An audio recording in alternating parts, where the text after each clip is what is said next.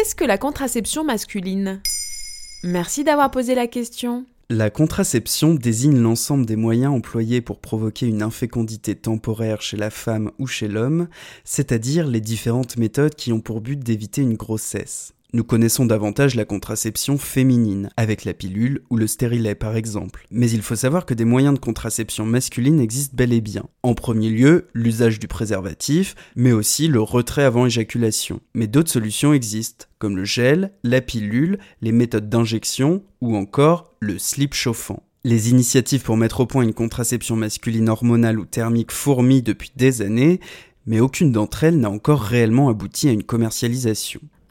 Tiens, tiens. Le professeur Israël Nissan, gynécologue obstétricien, précise que pour le moment, les hommes disposent de deux méthodes de contraception le préservatif qui empêche également la transmission des IST, et la ligature des canaux déférents, la vasectomie, qui peut être une stérilisation à visée contraceptive. Par vasectomie, il faut comprendre méthode définitive de contraception masculine. C'est une opération chirurgicale qui consiste à ligaturer les deux canaux déférents pour empêcher les spermatozoïdes de se mélanger au liquide spermatique et donc de risquer une grossesse. Ah mais c'est chaud tu peux pas revenir en arrière. Mais genre la science n'a pas su inventer d'autres solutions que la quasi-castration Le développement d'une pilule masculine existe et s'appuie, comme son homologue féminin, sur des modifications hormonales. Ce contraceptif permettrait de diffuser dans l'organisme de la testostérone ou de la progestérone en excès afin de diminuer au maximum les hormones produites par l'hypophyse qui favorisent la spermatogénèse, le processus de production des spermatozoïdes. Cependant, la pilule pour homme est complexe à commercialiser puisque les testicules ont une double fonction, production de spermatozoïdes et production des hormones masculines dites androgènes responsables des caractéristiques viriles. Et on touche pas à la virilité, quoi. Cependant, l'industrie pharmaceutique œuvre pour la mise au point de substances rendant les spermatozoïdes inaptes à féconder l'ovocyte ou empêchant les spermatozoïdes de terminer leur maturation. Comme un gel que l'on injecte dans le pénis de l'homme, permettant ainsi de bloquer le passage des spermatozoïdes des testicules au canal éjaculateur, ou un spray nasal empêchant les spermatozoïdes d'atteindre l'ovule. Même si ces initiatives sont prometteuses,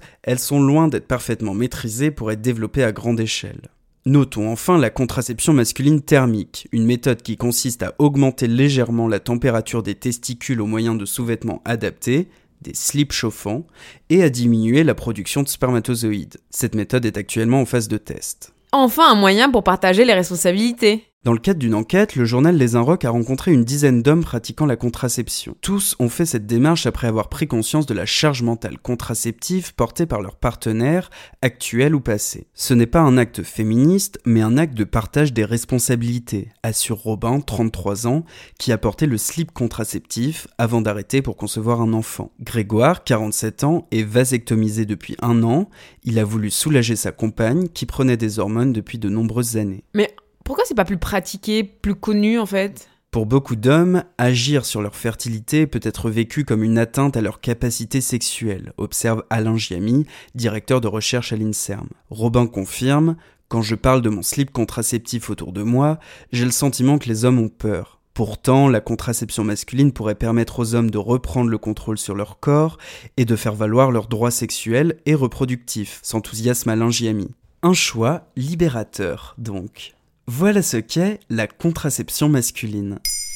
Maintenant, vous savez. En moins de 3 minutes, nous répondons à votre question. Que voulez-vous savoir? Posez vos questions en commentaire sur les plateformes audio et sur le compte Twitter de Maintenant, vous savez.